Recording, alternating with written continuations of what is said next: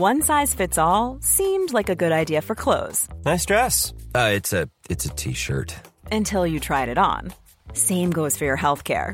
That's why United Healthcare offers a variety of flexible, budget friendly coverage for medical, vision, dental, and more. So, whether you're between jobs, coming off a parent's plan, or even missed open enrollment, you can find the plan that fits you best. Find out more about United Healthcare coverage at uh1.com. That's uh1.com.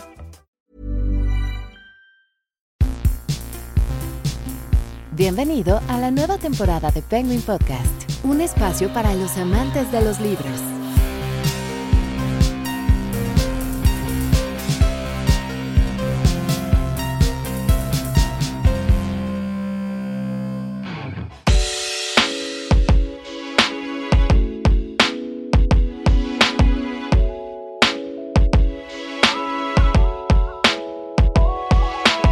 Hola, ¿qué tal? ¿Cómo están? Eh, muchas gracias por escuchar este nuevo episodio de Penguin Podcast, donde hablamos siempre de lo que más nos gusta, que son libros, pero en esta ocasión cambiaremos la palabra libros por audiolibros.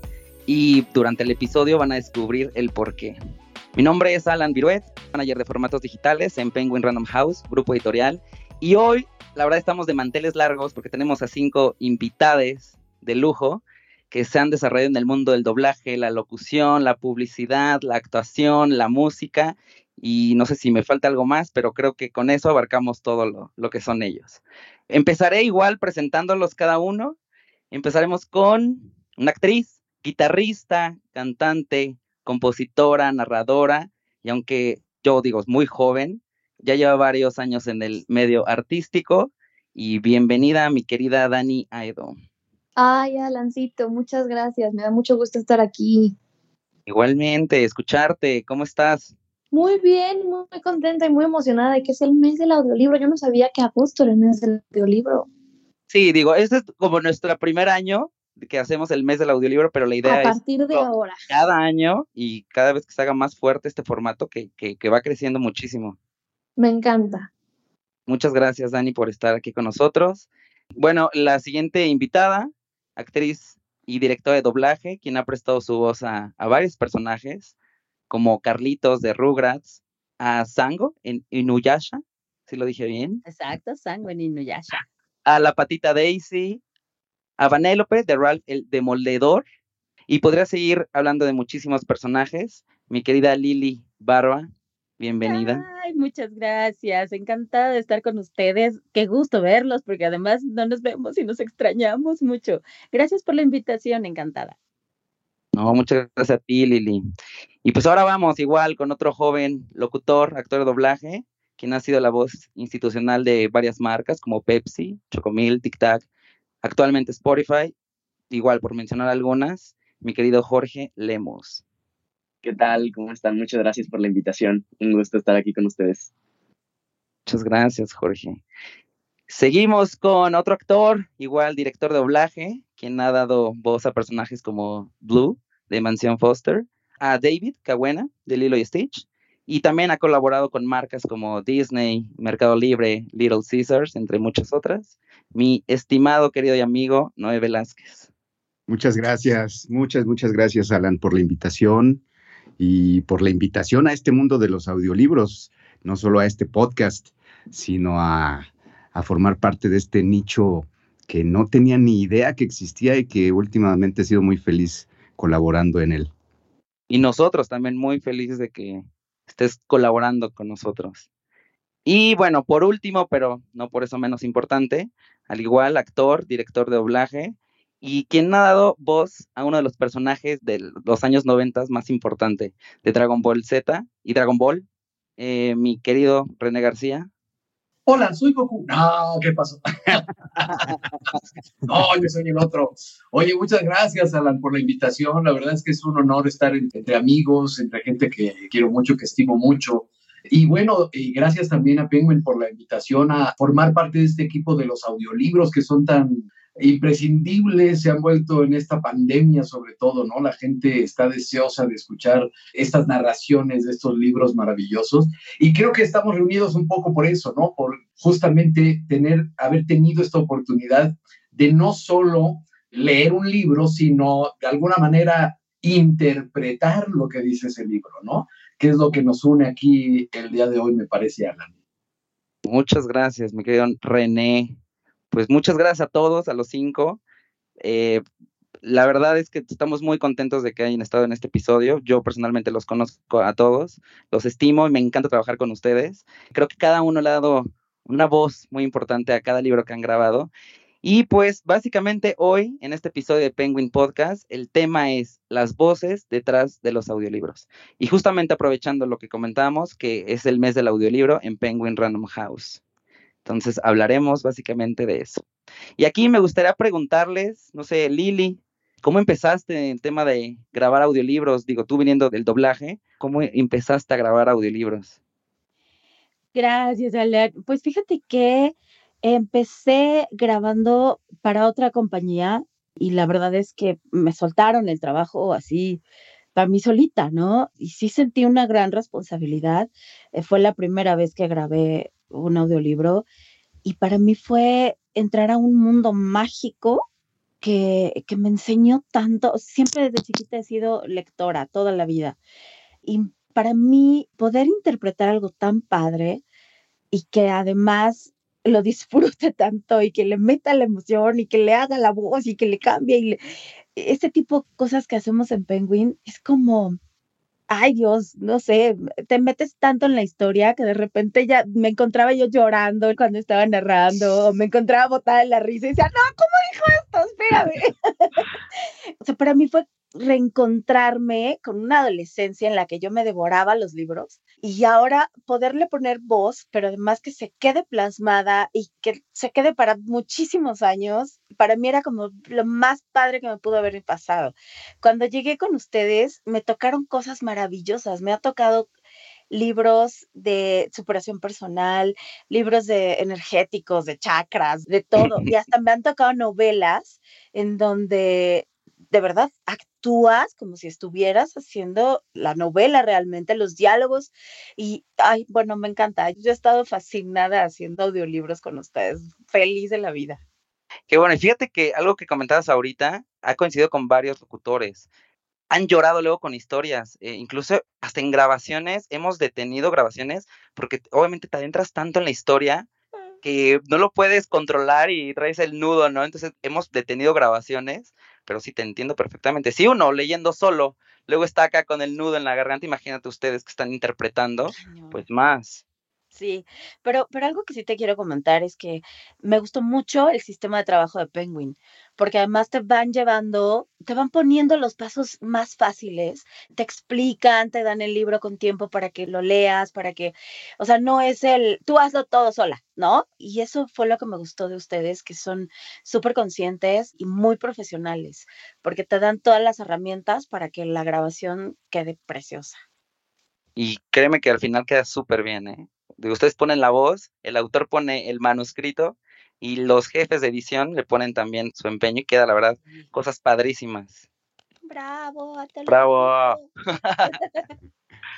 Tú, mi querido Noé, tengo la fortuna de conocerte ya hace que como cinco años, yo creo, que llegué a la editorial y sin duda fuiste de las primeras voces que conocí. Yo cuando entré al mundo de audiolibros desconocía gente del doblaje, no estaba tan metido y contigo, pues arrancamos los primeros audiolibros. Recuerdo que era, teníamos como siete en catálogo por allá en el 2016 y ahorita ya tenemos un catálogo casi de 500. Imagínate, todo, estado, todo ese crecimiento.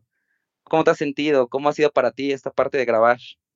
Uy, pues padrísimo, sobre todo porque no fue una experiencia aislada, sino que ha sido una bolita de nieve que ha crecido con el tiempo y me siento súper útil, eh, súper útil en el sentido de, de que ese primer audiolibro que me acuerdo muy bien, que fue el de Prem Dayal, el de Me Vale Madres, los cinco mantras mexicanos. Este, ¿Cómo olvidarlo? Fue un libro padrísimo porque eh, pues era de meditación, pero muy a la mexicana, hablado, narrado desde la visión de un italiano llegado a México y que decía, ustedes los mexicanos tienen unas formas de agarrar valor que ni ustedes mismos son conscientes de ello. Y se me hizo un libro divertidísimo, trabajar con él súper divertido y a la vez mucho aprendizaje. Y me da mucho gusto que no haya sido un hecho aislado, sino que a partir de ahí vinieran otros libros y conocerte. Y la parte donde me siento útil fue cuando me empezaste a preguntar, oye, y otra voz, alguien, una mujer o así o así. Y yo dije, mira, conozco a muchísimos colegas súper talentosos. Y ahí fue cuando la bolita de nieve empezó a crecer y ahora pues eso me da muchísimo gusto compartir el trabajo con todos mis compañeros tan talentosos. He tenido mis héroes del doblaje desde que era niño y ahora poderlos invitar y convocar a narrar historias, bueno, para mí es un sueño hecho realidad. Y a diferencia de Lili, fíjate que yo no era un gran lector. De hecho, en la comida estaba platicando con unos amigos que la forma en que nos hacían leer en la escuela, bueno, al menos en mi experiencia, era nefasta y aburridísima, ¿no? Entonces, no era como que, ay, te sentaras en un sillón a disfrutar del periquillo sarmiento, o no sé, cuando tenías la conciencia de que faltaba la tarea de química, la de mate, la de biología, la de historia, la maqueta de no sé qué. Entonces, pues como que no te daba chance así como de disfrutar algo así a pierna suelta. Yo me empecé a convertir en lector cuando dejé la escuela, eh, si soy súper honesto, cuando ya podía escoger por mí mismo qué libro me llamaba la atención. Cuando empecé a estudiar la carrera de actuación, creo que fue cuando empecé a disfrutar la lectura. Empecé por muchas obras de teatro y fue la primera vez que empecé verdaderamente a disfrutarlo. Y bueno, ahora con ustedes, acá con Penguin, pues se me hace un sueño hecho realidad porque imagínate, estás leyendo, estás entretenido, te estás cultivando, lo estás disfrutando y aparte nos pagan. Entonces digo, wow, esto es Que te paguen por leer, digo. Sí, sí. Sí, sin duda. Y fíjate, ahorita comentabas algo muy importante. Gracias a ti, la verdad, hemos la, eh, la fortuna de, de, conocer a mucha gente la vez pasada estábamos haciendo una revisión de cuántas voces teníamos en México en grabación de audiolibros y son más de 250 ya voces que han colaborado con nosotros. Obviamente muchos repetidos, yo creo que tú eres de los que más ha grabado junto con Gaby, ¿no? Por ejemplo, pero ya tener un catálogo bastante amplio y voces, bueno, y nombres fuertes también en el mundo del doblaje, la verdad es que es una satisfacción para nosotros y yo creo que por ti conocí a los cinco que estamos aquí, bueno, a los cuatro, pues. ¿No? Y de ahí voy, por ejemplo, con Dani, que Dani ha ido, recuerdo un mail por ahí que me escribió presentándose súper eh, linda, súper así de, hola Alan, soy Daniela Edo, soy actriz, me gustaría grabar.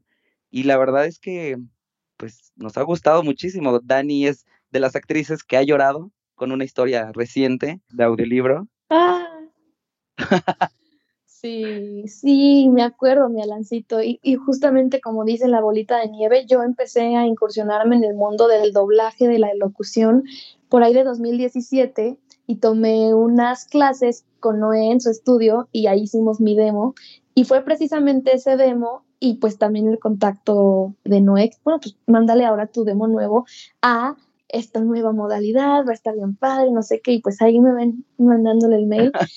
Y fue una experiencia súper fuerte, porque el primer libro que me tocó fue un libro rudo, muy rudo. De hecho, los dos primeros se llama Fernanda Melchor, la autora, y ella es una escritora y periodista de Veracruz, y con esos dos primeros libros que son Temporada de Huracanes y Aquí no es Miami, son historias súper fuertes, súper rudas de la realidad de muchísima gente de muy, muy bajos recursos en Veracruz. Entonces me acuerdo cuando me llegó el casting, y pues como que una página así normal, ¿no? O sea, ah, y lo hice. Y la autora, no, pues lo hace muy bien, pero a ver si puede con esta página. Y me mandó así como las dos páginas más intensas. Yo así de, yo no puedo decir estas cosas. Las groserías, ¿no? Sí, pero ¿sabes qué? Está bien padre porque, y el libro está dedicado a los periodistas asesinados en Veracruz de tal a tal periodo. Entonces, para mí fue como una responsabilidad súper fuerte de sentir que estaba haciendo algo como algo por mi país, siendo parte de este mensaje tan duro, de este mensaje tan real, y pues ser parte de uno luego como artista, como actor, como que es mucho el jijiji jajaja, pero de pronto que te avienten una responsabilidad así, pues me sentí muy, muy orgullosa y muy feliz de pues de que me confiaran algo como tan fuerte. Y ya después todas las novelas de adolescentes, todos los libros de chavos, fue un comienzo rudo, pero después pues súper feliz, ya llevo como 10 títulos y la verdad es que es lo más bonito del mundo.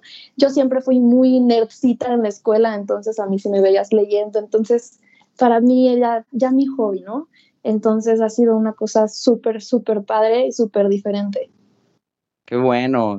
Sí, yo recuerdo cuando una anécdota que estabas en, en, la cabina y justamente era como una hoja fuerte la que, la que dices, era como, ¿cómo Dani Aedo puede decir esto, no? Tú tan angelical, tan chiquita, ¿sabes? Y de repente escuchar un vocerrón con esas intenciones sí fue como, wow.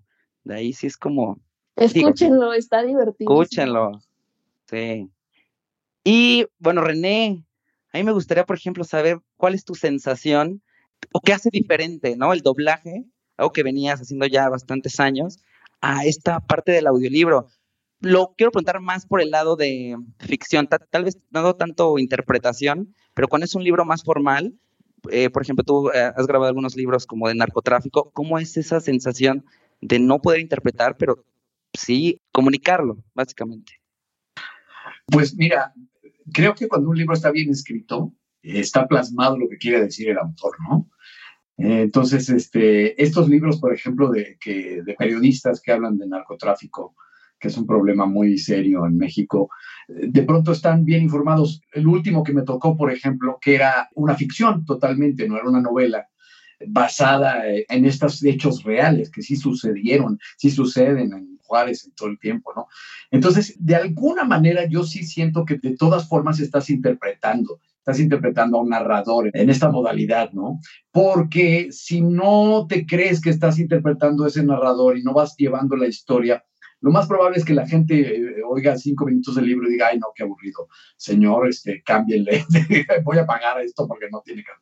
Entonces creo que sí te tienes que empapar de todo lo que estás diciendo y poder, pues digamos, proyectarlo hacia un auditorio que no ves, ¿no? Pero para poder hacer eso, creo que sí necesitas tener una parte interpretativa interesante. Por supuesto que no es tampoco el doblaje, porque el doblaje, bueno, ya está hecho. Eh, el doblaje en realidad lo que hacemos es una reinterpretación de algo que ya existe. No estamos yendo de cero, ¿no? Entonces el ejercicio es mucho más rico, eh, sin menospreciar el doblaje, es simplemente otro lenguaje, pero es un ejercicio muy rico de imaginación. ¿No? Porque, insisto, un libro bien escrito te va llevando por estos pasajes que tú te vas imaginando con el libro, ¿no? No sé si te ha pasado que de pronto le, habías leído un libro y luego haces una película y dices, ay, no, pero es que yo no me imaginaba el personaje así, si yo lo leí primero, ¿no? Tenía que haber sido así, porque eso te despierta un libro, ¿no? Esta imaginación y esta historia que haces tuya realmente, ¿no? Y entonces eso es lo que hacemos, creo, para poder eh, proyectarla y para que el, escucha de pronto diga, ah, a ver qué pasó, por dónde va esta historia, entonces lo vayas llevando como de la mano, ¿no? Entonces es, es muy interesante el ejercicio. Yo contigo no, no empecé realmente haciendo audiolibros, a mí me llamaste para un proyecto especial. Ahí fue donde nos conocimos. En, Exactamente. era, un, que era un proyecto de verdad muy padre, que supongo que le fue muy bien, porque éramos muchos haciendo un solo libro. Sí, eran al final, eh, bueno, el, audiolibro se llama Cuentos para niños que se atreven a ser diferentes. Son 100 historias y grabaron 52 voces entre autores, eh, entre locutores, actores de doblaje, influencers. Y sí, ahí te conocí, ¿cierto? Ahí nos conocimos exactamente porque me hiciste el favor y el honor de llamarme para ser parte de ese libro. Sí, y fíjate, yo creo que también, aparte de lo que comentabas ahorita, es una responsabilidad cuando un autor aprueba la voz, ¿no? Te está confiando su texto, porque lo que hacemos aquí en Penguin es mandamos los castings a los autores, ellos escuchan todos y eligen. Entonces yo creo que también es mucha satisfacción cuando un autor te escoge a ti para interpretar su libro, pero también es una responsabilidad, ¿no? Sí, por supuesto. Yo creo que a todos nos ha pasado eso, ¿no? De pronto el peso de, insisto, de poder interpretar lo que está diciendo el autor, no porque a lo mejor él tiene una idea de su libro y de su historia, y cuando lo escucha hablado de pronto debe ser un poco extraño, decir, ay, así hablaría yo, este, si el libro está escrito en primera persona, ¿no? O así hablaría el narrador que inventé. Entonces es curioso, es, te digo, un ejercicio muy padre. Y claro, por supuesto que nos sentimos muy, muy honrados cuando algún autor, ¿no? Que creo que ya, ya pasó en mi caso, que de pronto dice, ah, ya hizo uno, vamos por el segundo porque me gustó como lo hizo. Y es un honor, la verdad, para nosotros. Aquí tienes un pool muy interesante y además muy interesante porque estamos, yo soy evidentemente el más viejito de todos, pero, este, pero es muy padre cuando de pronto preguntarle, ¿no? A Daniela por ahí, este, a las nuevas generaciones, qué es lo que ellos también como que perciben en esta nueva forma de, hacer las cosas, ¿no? Porque también cuando es actor, y estudias teatro y estás en el teatro y de pronto tienes como esta aspiración de decir, bueno, voy a hacer teatro y voy a hacer cine, voy a hacer tele y, y de pronto descubres el doblaje y el doblaje es algo muy noble y es otra manera de actuar y es otra manera de estar y de pronto descubres que también tu voz funciona para estas cosas que se llaman audiolibros y que ahí también puedes hacer esta interpretación de un narrador y entonces cómo lo haces, cómo lo tomas, ¿no? Entonces sería padre que Daniela por ahí nos diga y también está por ahí Jorge, Jorge que también es una de las nuevas generaciones de esto, ¿no? Sí, a ver Jorge, tú cuéntanos. Pues yo, yo llegué prácticamente igual que Daniela también a, capacitarme ahí en el estudio de Noé y Sandy, aprendiendo de Víctor Manuel Espinosa. Y pues yo la verdad es que no me veía haciendo audiolibros. Yo pensé que no tenía las aptitudes que no lo iba a lograr, o sea, dije, se me hacía algo muy que requería de habilidades que a lo mejor yo todavía no desarrollaba y a la mera hora cuando llegó el momento de hacer el casting y me lo quedé y dije, ¿en serio? ¿Y voy a poder? Y fue también descubrir un mundo increíble porque el primer audiolibro que hice fue todo un reto porque tenía muchísimos personajes y entonces teníamos que estar consultando. Eh, de repente, pues entre tantos personajes había que asignarle una voz a cada uno y entonces consultar cómo hablaba y luego si se encontraba con un personaje que le había dado una voz similar, era como, ay, no, ojalá que más adelante no se encuentren. ¿Cuál fue? fue? El primer audiolibro que hice con Penguin Fest sigue avanzando. Y el primer audiolibro que hice en general se llama Las cenizas de Ángela. Es el primer audiolibro que hice y también hay una película. Y bueno, pues es también una historia súper trágica. Pues sí, o sea, de repente llevábamos pocas páginas, era el primer capítulo y ya había habido una muerte y era como, ¿qué? Y, entonces fue como también empezar a lidiar con, pues sí, con darle la interpretación, darle una voz a cada personaje, pero al mismo tiempo irse metiendo en la historia al punto en el que veía uno la hora y es como, oh, ya se acabó, ¿y qué va a quedar? Y mañana y sigo, este, voy a seguir con la historia y, esta emoción por ir contando la historia, pero al mismo tiempo cómo va creándose en la propia mente al momento de estarla interpretando. Entonces, eso es de las cosas que más disfruto. Igual con el primer libro que hice con Penguin, que fue Sigue Avanzando de Austin Kleon, un libro pequeño de un autor que a mí me gusta mucho y que habla de creatividad y de cómo poder salir de la rutina y en tu día a día poder tú mismo intencionalmente poner momentos en los que puedas, pues sí, enfrentarte a tu creatividad y hacer las cosas distintas. Y pues sí, de repente había, me ha pasado en varios audiolibros sincronicidades que estoy leyendo y es algo, una idea que le había estado dando vueltas durante la semana o una situación que estaba viviendo. En novelas me ha pasado también, así que de repente un desamor y justo acaba de pasar por eso y es como, y ya el ingeniero diciéndome, ah, no, le, este, le, echaste mucha emoción y yo, sí, si supieras lo que estaba pasando.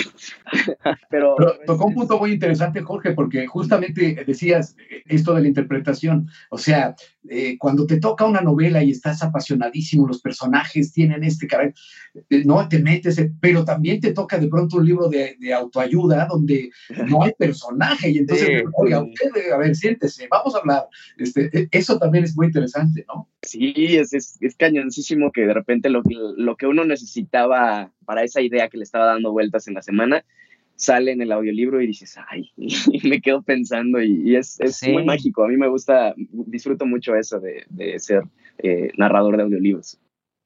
Fíjense que eh, recordando a Gaby Ramírez, que también es una gran narradora, ella tiene esta frase de que cuando haces un casting para un libro y te quedas, dice, el libro te escogió a ti, y sí, de verdad, bueno, nosotros como actores y gente creativa y medio hippie que creemos así como mucho en la metafísica y este rollo, yo también, eh, no solo con los libros, eh, a mí me ha pasado muchísimo en doblaje, en donde estoy justamente pasando por una etapa de la vida en donde, ¡pum!, justamente llego al otro día y pum, el personaje está diciendo exactamente lo que traigo adentro y gracias al personaje puedo hacer catarsis o gracias al libro puedo ya sea de autoayuda, así como mole, unos zapes así a mi persona para aprender la lección. Y por eso la gran Gaby Ramírez dice que los libros nos escogen. Y, y como decía René, los autores nos escogen. Igual los libros los haces tuyos de formas tan bonitas. Ahorita que decía René, yo estoy grabando unos audiolibros de narcotráfico, de toda la ratería de Pemex. Son cuatro audiolibros. En el momento en que me dijeron la autora Ana Lilia Pérez te escogió para hacer los cuatro libros, dije, madre santa, están, de verdad están súper intensos, pero además terminas y dices, ay, qué coraje me da, ¿no? O sea, todo lo que dicen. Y te deja tanto el leer un libro, no solo de información, sino de, de, sí, de conocimiento, pero de un crecimiento también en la conciencia de lo que estamos haciendo como seres humanos. Este por darles un ejemplo, pero todos los libros que he hecho de autoayuda, de verdad que me han dejado mucho. Te dejan en la conciencia de decir, mira todo lo que puedo hacer, mira lo que no estás haciendo, todo el ejercicio que estás perdiendo, toda la oportunidad de crecimiento que estás dejando de lado. Y de verdad que me han encantado estos libros justo porque la que crece soy yo y estoy ayudando a, que las demás personas crezcan con lo que yo les estoy diciendo, porque además la responsabilidad que les digo de que te escojan no es poca, es una responsabilidad que dice, lo tienes que decir bien bonito para que la gente lo entienda y para que la gente diga, ay, sí es cierto, ya me cayó el 20, así como me cae a mí cuando los leo, igualito. Y no les pasa, por ejemplo, ahorita lo que, lo que comentas, que leen el libro aprenden algo y de repente están con algún amigo o platicando de algo y ya así de, ah, yo leí esto, ¿no? Claro. Sí. aunque, no siempre, aunque, no siempre, estemos de acuerdo con los autores, ¿eh? Claro. O sea, hay que aclararlo, ¿eh? y digo, leemos el libro, lo hacemos, pero a veces dices, oye, no, no, yo no estoy de acuerdo con esto, pónganme ahí un, allá abajo, que el señor solo está interpretando. Porque también pasa, ¿no? También suele, suele suceder. Oye, pero algo que quería resaltar y es muy, creo que es bien importante de hacer estos audiolibros es la gente que justamente no puede leer los débiles visuales, la gente que no tiene acceso, a, o sea, que no puede leer por algún problema visual, y entonces tienen la oportunidad de escuchar de este libro y de reactivar otra vez, insisto, la imaginación. Eso es algo que me parece interesantísimo de los audiolibros también, ¿no? Totalmente. Fíjate que se tenía la, eh, la, idea de que los audiolibros era para la gente perezosa, pero no, o sea, en el sentido de que yo me fui topando con amigos cercanos y bueno, tú ves de pronto a gente corriendo en las calles, en los parques, haciendo ejercicio y cada vez ves a más gente con audífonos, ¿no? Y asumes que están escuchando música. Y yo me fui sorprendiendo yo creo que en este año 2016, 2017, en el que empezábamos a trabajar, cuando me decían, es que yo para el gimnasio escucho podcast o audiolibros. Este, yo este año ya me eché 15, 20 audiolibros. Le sacas partido al tiempo aparentemente perdido en el transporte público, en el tráfico, caminando a tu trabajo, etcétera. Es una forma de maximizar el tiempo y de aprovecharlo mejor aún. Y como dice René, eso en la parte de las personas, este, digamos, eh, que tienen todos sus sentidos bien, ¿no? Pero justamente después cuando reparas en los débiles visuales, en gente muy grande o que sí le gusta leer pero tiene la vista cansada o ya no tiene los lentes adecuados, etcétera, un gran, gran etcétera. Creo que, bueno, me pasó con una editorial, no voy a decir su nombre, y les voy a confesar que fuimos a ofrecer los servicios que del la estudio. Diga, que este, la diga. No, no es cierto, y, no, y no. la persona con la que nos entrevistamos nos dijo así categóricamente, no, este editorial lo que pretende es hacer que la gente lea. Y le dijimos exactamente eso, oye, ¿y qué pasa con los débiles visuales? Pum, se quedó callado. O sea, no, o sea, ya no lo veas como que, ah, el mexicano no lee por perezoso, por flojera, por esto. No, ¿qué haces que no lee porque no puede? Sí, y yo Fíjate creo que... que, ah, perdóname. Fíjate que a mí me pasó algo muy chistoso. Mi hermana es arqueóloga subacuática. Entonces resulta que un día me dijo, cuando le platiqué que hace audiolibros, me dijo, yo soy consumidora de audiolibros, como no tienes una idea. Se la vive en carretera, porque obviamente este, ella vive en Campeche y va de Campeche a Mérida, de Campeche a Playa, de Campeche a no sé qué. Entonces, todo ese tiempo dice que lo usa para escuchar audiolibros. Toda la gente que va en carretera muchas veces hace eso y es bien entretenido. Me dice, con eso no me duermo, en primera. Y en segunda, no sabes cómo me informo, cómo me entretengo, porque además le cambia al tema y a la, como que a la temática de los libros. Pero, pero que no ponga un libro de cómo dormir mejor. No, no. Existe ese libro. Existe es más rico. Sí, la verdad es que sí, como dices, débiles visuales, pero además, o sea, para mucha gente que no puede tener la vista fija leyendo, leyendo, leyendo, es una súper herramienta para aprovechar el tiempo, como dices, en transporte o en carretera o en donde estés, en el gimnasio, en donde sea. Y la verdad es que sí es una súper herramienta. Sí, no, totalmente. Y yo creo que mucho criticamos la tecnología, de que pues la tecnología nos consume, nos hace flojos, como dicen, pero o sea, es completamente lo opuesto, es como usamos la tecnología a nuestro favor, porque pues hay gente que por ciertas situaciones o por tiempo o por posibilidad de plano no va a poder leer. Entonces, o sea, ¿por qué no si existe la tecnología y no tiene por qué estar peleada en la tecnología con los temas de saber más, de conocer, de esta onda que es como podríamos decir, antigua, que es leer, pero al final, pues sigue todo avanzando y nos vamos adaptando. Y me encanta lo que dice René eh, sobre cómo es como actor, porque en general yo que he hecho pues actuaciones de distintos tipos, sí tiene cierta libertad, pero es una libertad así, ¿no? Te dicen cómo debe ser la voz, el personaje, la intención, y de verdad yo nunca había experimentado tanta libertad creativa como con los audiolibros. Y de hecho, para mí ha sido un ejercicio de improvisación, porque no sé cómo lo hagan ustedes, creo que es bien, bien interesante escuchar cómo cada quien tiene sus técnicas, pero yo no leo el libro antes para ir como así, el real, ay, que ahí, que esté el susto, ¿no? Que se grabe. Entonces de pronto te das, va, ahí va a salir nuevo personaje y como que por el impulso y la naturalidad de lo que sientes, ya le pusiste una voz y ya le pusiste una cara y ya le pusiste todo o sea, me siento como directora, ¿no? O sea, como, ah, este tal, este tal. Y hay algo bien bonito que pasa porque uno no lee estos libros solo como narrador, están por ahí el Yovad que nos acompaña, siempre hay alguien pues que te está escuchando el libro. Y no sé si les ha pasado a ustedes, pero como que se forja algo bien interesante porque vas contando el libro y paras y, uy, no, este ya hizo tal tontería. Y el, y el editor, no manches. Y luego es padrísimo porque estás leyendo el libro y pasa tal y tal y tal y tal. Y nada más de reojo ves, ves a la persona que lo está leyendo. Así que se andan desmayando y es bien padre ver como actor la reacción de un público ahí en el momento y a mí me da muchísima adrenalina, o sea, es una cosa así como, ah, súper, súper emocionante. Sí, oigan, y por ejemplo, me gustaría preguntarles algo. Quiero que cada uno me diga su audiolibro favorito que ha grabado y el por qué. Así que piensen, piensen. ¿Y quién dice yo primero? Pues mira, yo te puedo decir que el último que grabé, que ahí está nuestro querido Yoval, que no, no nos dejarán mentir nada, era muy interesante. Tu cabello es la frontera.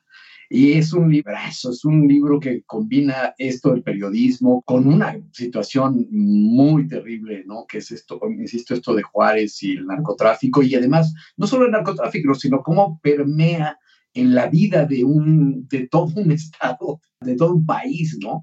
Está afectando a diferentes personas que en un momento no tenían nada que ver con, con el narcotráfico y tienen, son como pues no exactamente obligadas, pero por la situación que viven, forzadas a entrar a este tipo de cosas, ¿no? Entonces, y, y además hacerlo ficción, ¿no? Esto a mí me pareció una, maravilla, ¿no? Porque son datos que existen, son datos reales, pero los personajes evidentemente podrían ser cualquier persona de, de, Ciudad Juárez en ese momento y en ese tiempo, ¿no? A mí creo que hasta ahora, de los que llevo, es el que el que más me ha gustado, me han gustado todos, me divierten todos, por supuesto, siempre lo haremos con mucho gusto y con mucha pasión, pero este, este último creo que es bien interesante.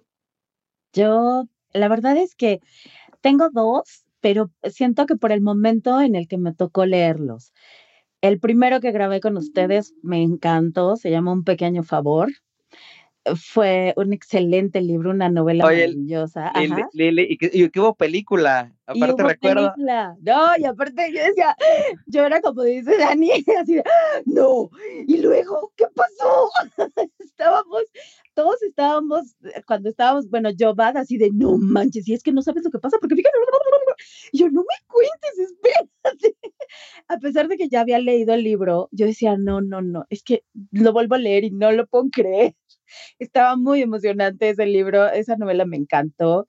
Y creo que por el momento en el que me tocó leerlo, me tocó leer un libro que se llama Emociones, la clave de la abundancia. Siento que ese libro me ayudó mucho, pero con mi hijo, porque es bien importante el enseñarle a los niños el expresar sus emociones en todo momento y que sepan reconocerlas hasta qué nivel. ¿No? Están, y me enseñó tanto a, tratar ciertos temas con él que nos estaban ayudando.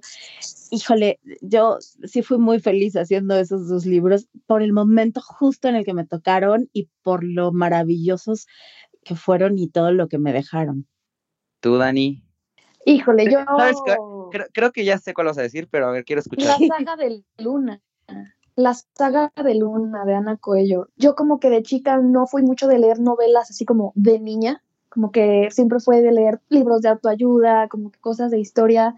Y aquí como que proyecté algo por primera vez que, que nunca había experimentado. Y estuvo bien padre porque yo empecé la saga en 2010, o sea, el primer libro en 2019. Luego el segundo igual en 2019, son libros largos. Y pues se nos vino la pandemia encima y yo no sabía qué iba a pasar. Tardé dos años en saber qué pasó. Entonces, para cuando estaba leyendo el tercero, yo ya estaba así de ¡Ah! Y, o sea, no, no, una, o sea, como que conecté con muchas cosas que siento que hasta tenía como reprimidas, de que no, este tipo de cosas no, o sea, es muy, no sé, pero no, o sea, totalmente al revés, como que liberé muchísimas cosas, le puse muchísimo corazón y de verdad, o sea, es una historia que se te cae la baba de una autora mexicana, de una historia de ciencia ficción que sucede en México, todo pasa en Guadalajara y aparte, y es una chava también, entonces me emocionó tanto ver el, talento, eh, el cariño, las cosas tan padres que pueden salir de nuestro país.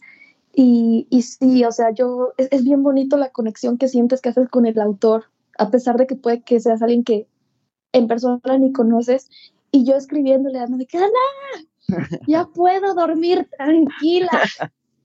Sí, recuerdo que me contaste eso, que le escribiste. Es que me estaba yo muriendo, de verdad, pero, pero qué padre como actor que tanto nos gusta sentir y hacer drama, pues en un lugar tan a salvo, sentir esto, o sea, sentir, sentirse al mismo tiempo a salvo, es una cosa bien, bien bonita. ¿Tú, Jorge? Pues a mí me pasa, eh, así como menciona también Daniela, que donde uno le eh, se involucra más, donde le pone más corazón, porque a lo mejor el, momento en el que, o como decía Lili, el momento en el que uno se encontraba cuando, cuando llegó el libro para, para trabajarlo, para hacer la narración, también diría que es el primero que hice, eh, Sigue avanzando, Dustin Cleon. Yo ya le había leído a él el de Roba como un artista, en donde pues te habla también de estos temas de creatividad y de pues, cómo sentirte bien y te da como fuerzas para llevar a cabo tus proyectos. Pero aquí retomando lo que mencionaba al principio, yo en esos días estaba como que me sentía como que muy en la rutina. Me sentía como que, ay, estoy haciendo las mismas cosas y como que está pasando lo mismo. Y le estaba dando vueltas a una película que se llama El Día de la Marmota, una comedia este, de los noventas. Y resulta que llego y pues también emocionado, ¿no? Porque pues es el, primer libro que hice con Penny y llego y no me habían mostrado el libro, también me gusta la emoción y la interpretación, la primera emoción que sale y es lo que se queda grabado. Entonces llego y abro el libro y las primeras palabras dicen, cada día es el día de la marmota y yo, ¿qué? y empiezo a hablar de la película y yo, no, no, no, no puede ser, ¿sabes qué, es esto? Brujería. Qué miedo. Y entonces empieza a hablar de cómo salir de la, o sea, tal cual, la, la respuesta que yo, las palabras que necesitaba personalmente, las estaba leyendo y entonces sentí que fue un libro que le metí tanta emoción genuina porque estaba sintiendo cada una de las cosas que iba diciendo y terminé con una satisfacción increíble porque respondió a algo que me estaba acongojando en la vida real. Eh, pero igual ha habido otras historias también, como decía, pues novelas sobre todo, que de repente, pues sí, a segundas líneas empiezas a entender por qué el personaje actúa pues, de la forma en la que lo hace y que empiezo a identificarme con, ay, yo también soy así. Entonces es bien curioso, me siento como esta película de fragmentado porque de repente pues le voy agarrando cariño a ciertos personajes y entonces dice, sí, tengo un poquito de esto y tengo un poquito de esto. Entonces cuando va uno identificando en sí mismo esas partes que tienen los personajes y entonces se puede meter con esta pasión o con esta emoción a interpretarlo, es increíble, sobre todo cuando son diferentes voces, entonces de repente son diálogos y estar de una voz pasar a otra y así con las intenciones y es cansado, pero es muy satisfactorio también hacer ese tipo de novelas en el caso.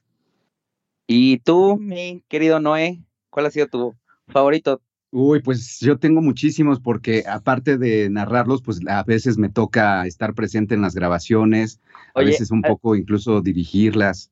Me gusta interrumpirte. Estoy yo también, como le dije con Dani, estoy pensando en cuál vas a decir también. Y si no lo dices, me voy a dar un tiro. Estoy casi seguro. A ver, si coincidimos, pues te voy a decir. Mira, voy a decir muchísimos porque, bueno, no muchísimos, pero voy a empezar por uno en el que en el estudio, con mi socia Sandy Vargas y con el buen Jobat, nuestro ingeniero de audio estrella, es un autor que a los tres nos fascina, que es Pedro J. Fernández. Ese libro lo narró el chino Hernández, el chino para los cuates, el chino Hernández, el de Yo Iturbide. Haz de cuenta que era... Díaz. El de Yo Díaz, perdón, porque también me eché el de Iturbide. y bueno, también tiene uno de Zapata, bueno, que su novela histórica es buenísima.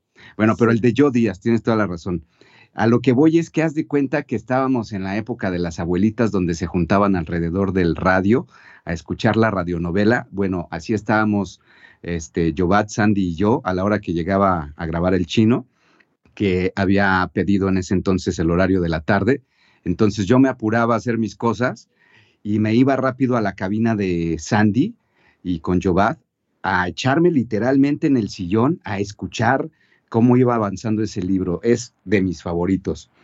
Después una satisfacción enorme, enorme se vino con El laberinto del fauno, con narrado por Luis Ávila y por Querigma Flores pareja de René, que son unas grandes voces, un libro de Cornelia Funke y Guillermo del Toro, y donde me tocó la fortuna de dirigir a Luis y a Kerry.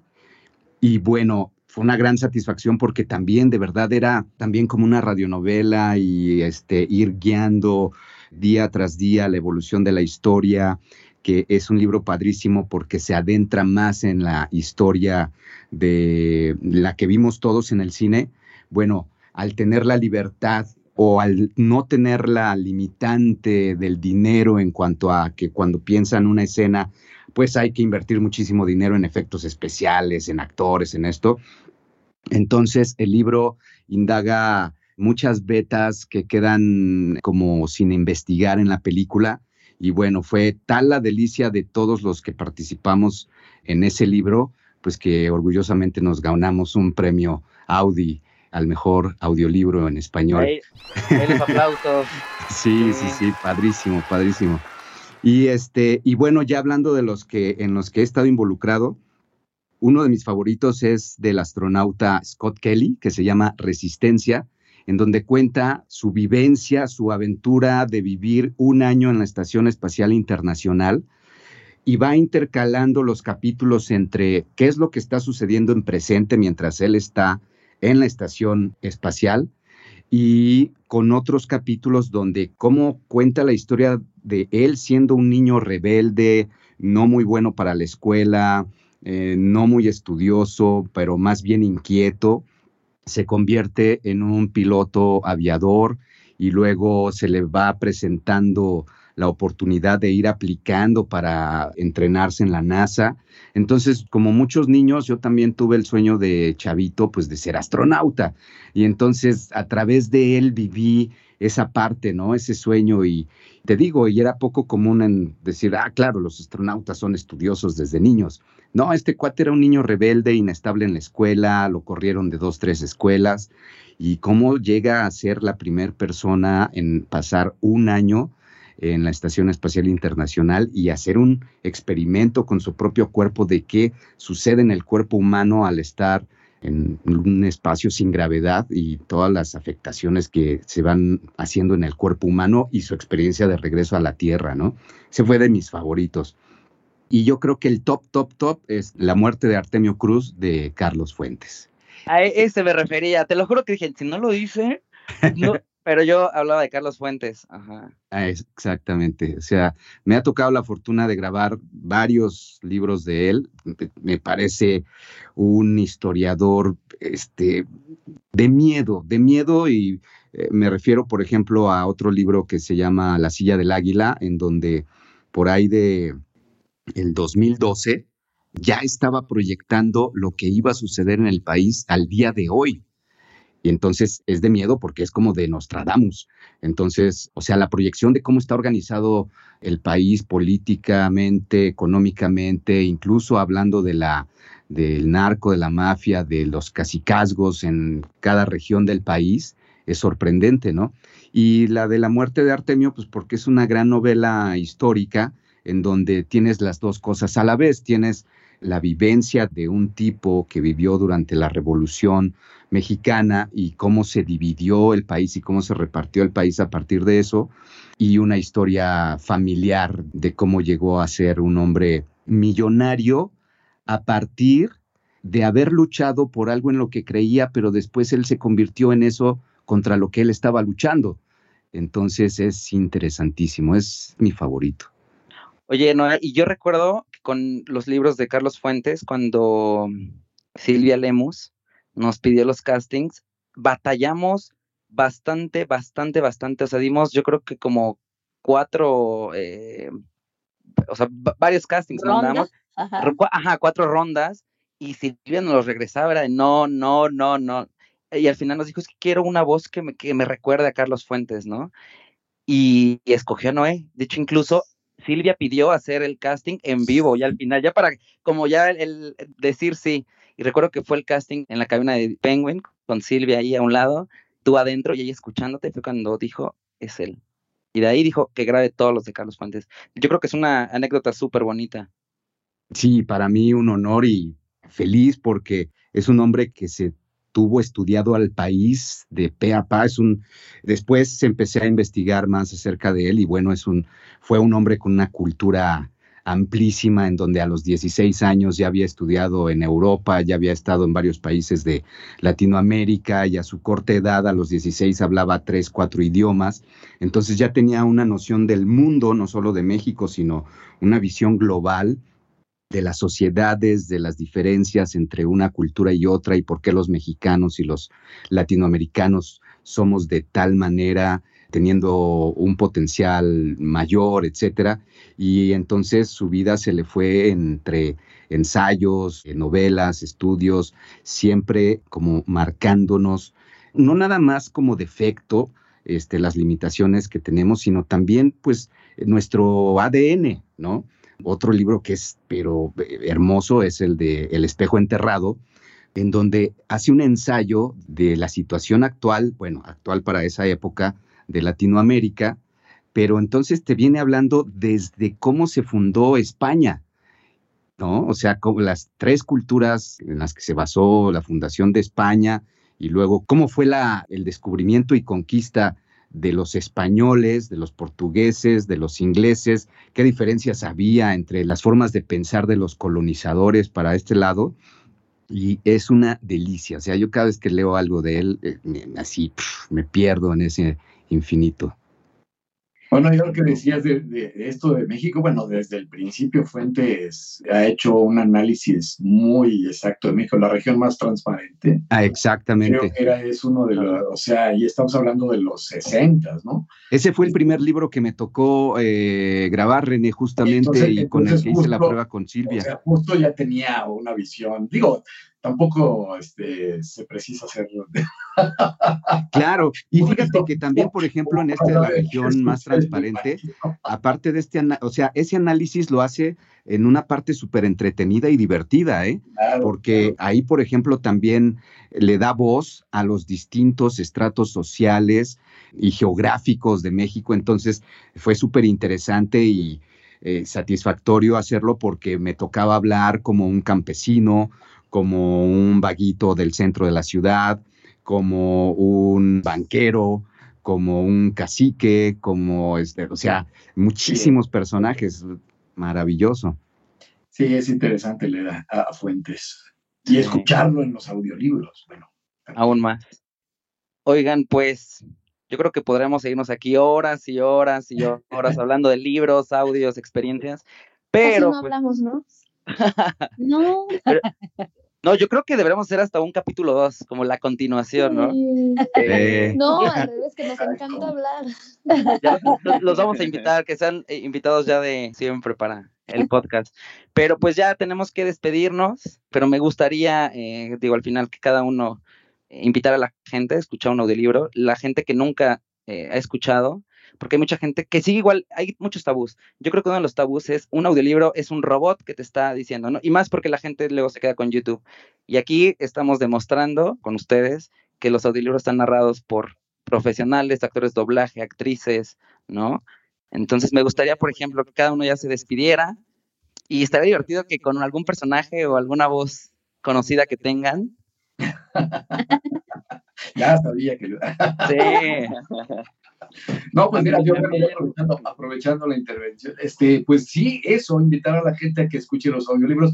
Por supuesto que tienes la opción, ¿no? Este, ya me voy a meter aquí en esta polémica que hay ahora en este momento del país en donde leer ya un libro este, es un acto capitalista. Bueno, no, es, es un placer, es algo que te da mucho más allá. Hay libros de todos los precios, de todos los tamaños, de todas las ediciones accesibles. Siempre se ha buscado que la gente lea. Y si a través del audiolibro la gente puede conocer todas estas historias, pues qué maravilla, ¿no? O sea, tienes las dos opciones. Es como ver el doblaje, o sea, puedes ver el doblaje o no ver el doblaje. Ahora en este momento de la vida tienes esa maravillosa opción.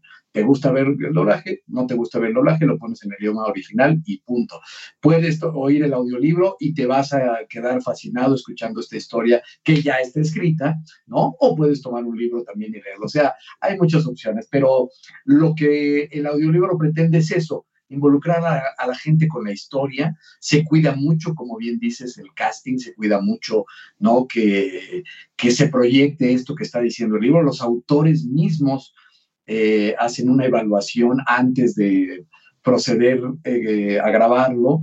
Entonces eso, eso habla también de, de algo muy cercano con el autor, ¿no? O sea, el, autor sí se involucra, el autor sí eh, escucha los castings, el autor sí elige, entonces eso también eh, habla de este interés que tiene eh, la editorial también por cuidar sus productos y llevarlo también a, todo el mundo, ¿no? Entonces, bueno, este, pues, pues nada, lean audiolibros, insectos.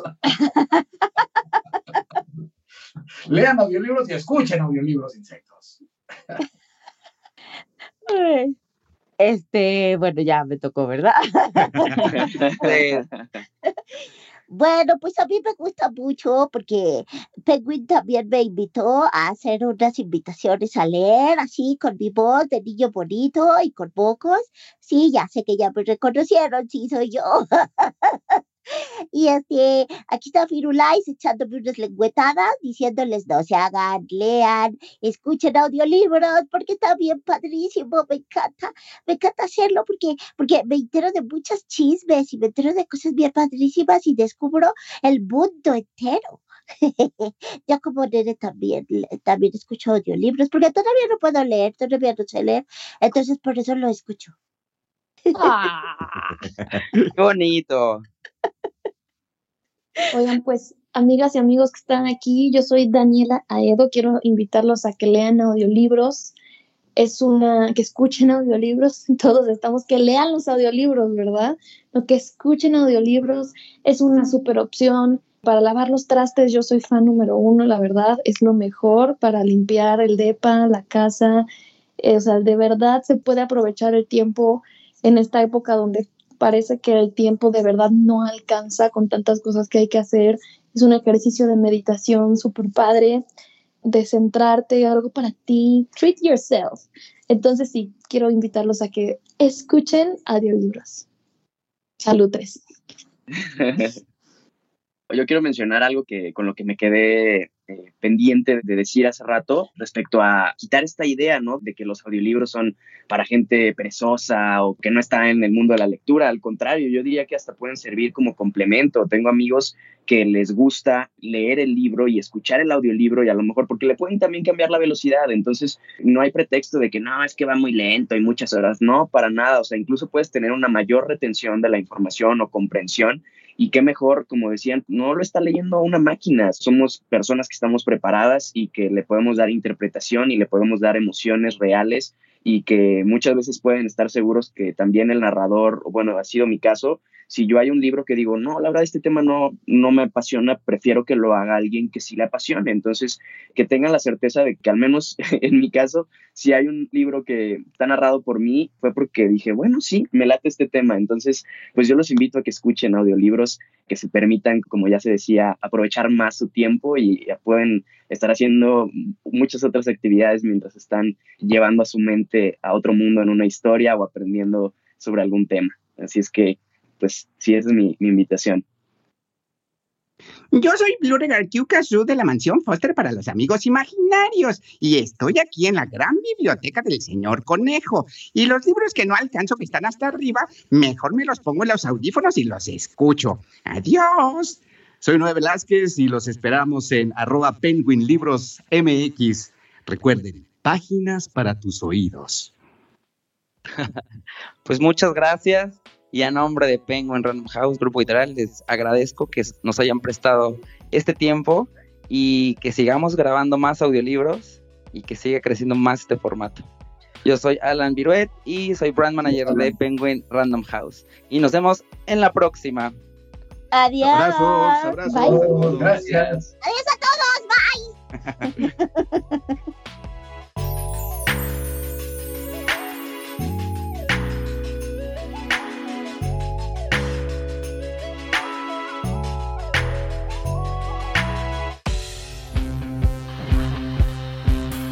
No olvides seguirnos en todas nuestras redes sociales. Nos encuentras como Penguin Libros MX.